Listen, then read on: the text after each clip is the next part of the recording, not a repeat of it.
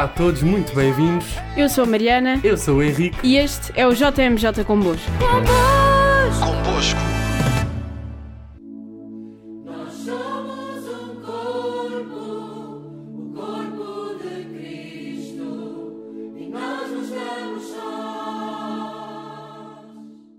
No episódio de hoje vamos passar para as Jornadas Mundiais da Juventude em Denver em 1993.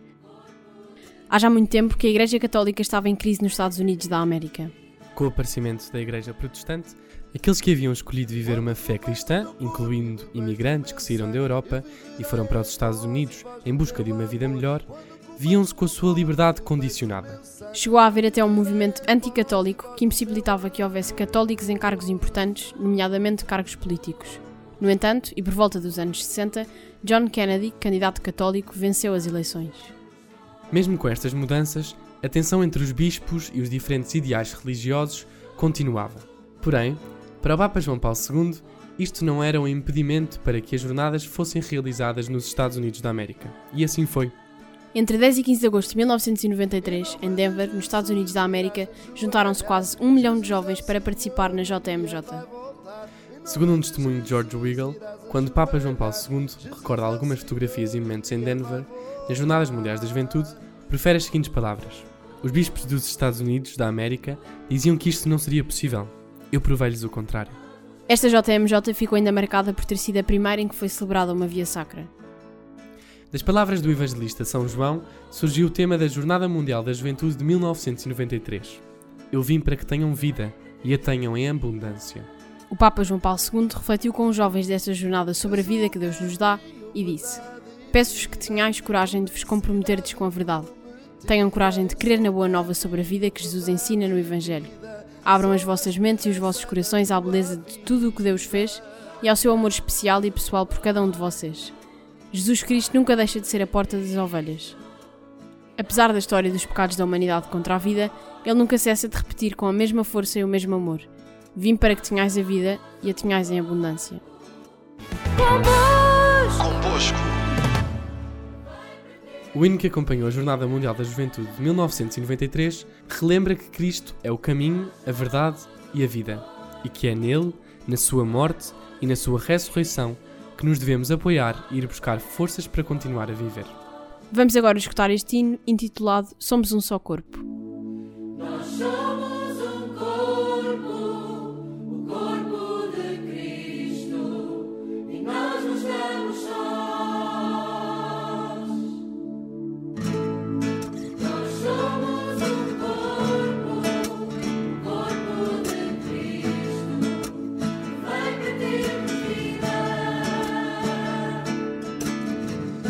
Comeis o meu corpo e bebeis do meu sangue, eu viverei em vós e vós no meu amor. Quando comeis o meu corpo e bebeis do meu sangue, eu viverei em vós e vós no meu amor.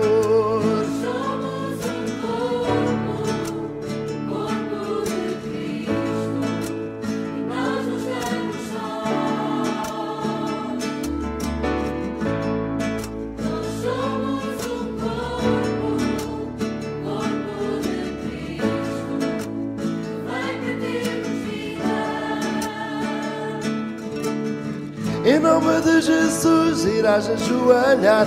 Jesus é o Senhor e um dia vai voltar. Em nome de Jesus irás ajoelhar. Jesus é o Senhor e um dia vai voltar.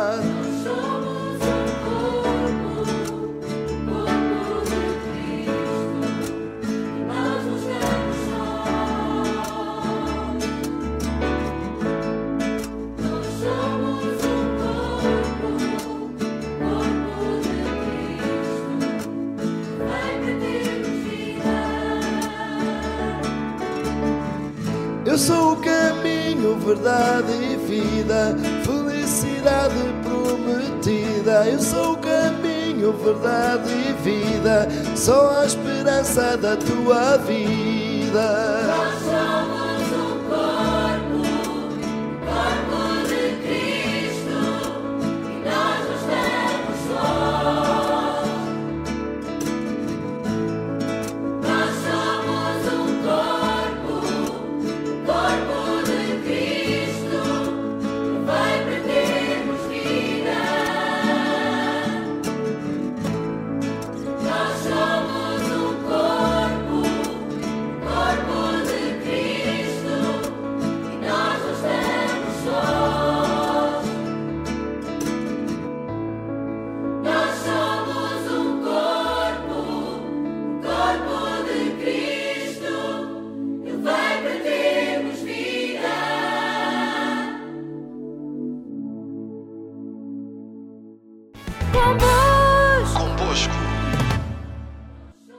Se nos começou a acompanhar agora, saiba que estamos a falar das Jornadas Mundiais da Juventude de 1993 em Denver.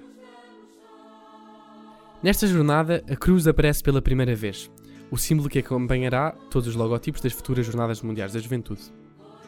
Foi em 1984, no ano santo da Redenção, que o Papa João Paulo II pediu aos jovens que levassem uma cruz de 3,80 metros de altura a todo o mundo, como símbolo do amor de Cristo pela humanidade, e assim foi. Esta cruz começou a percorrer o mundo, passando por vários países da Europa. Em 1985, o Papa João Paulo II anunciou que se iria começar a celebrar o Dia Mundial da Juventude, e a partir desse ano, a cruz passou a ser um símbolo essencial nesta celebração. No logotipo destas jornadas estão ainda presentes as montanhas, que representam o local onde foi celebrada a JMJ, e os jovens, que são parte essencial desta celebração. Se quiser ver o logo desta jornada, passe pelo nosso Instagram, o Dom Bosco. E se nos começou a ouvir agora, saiba que estamos a falar sobre as Jornadas Mundiais da Juventude de 1993 que decorreram em Denver. Convosco. Na homilia da missa de envio, que coincidia com a solenidade da Assunção de Nossa Senhora, o Papa João Paulo II dirigiu-se aos jovens.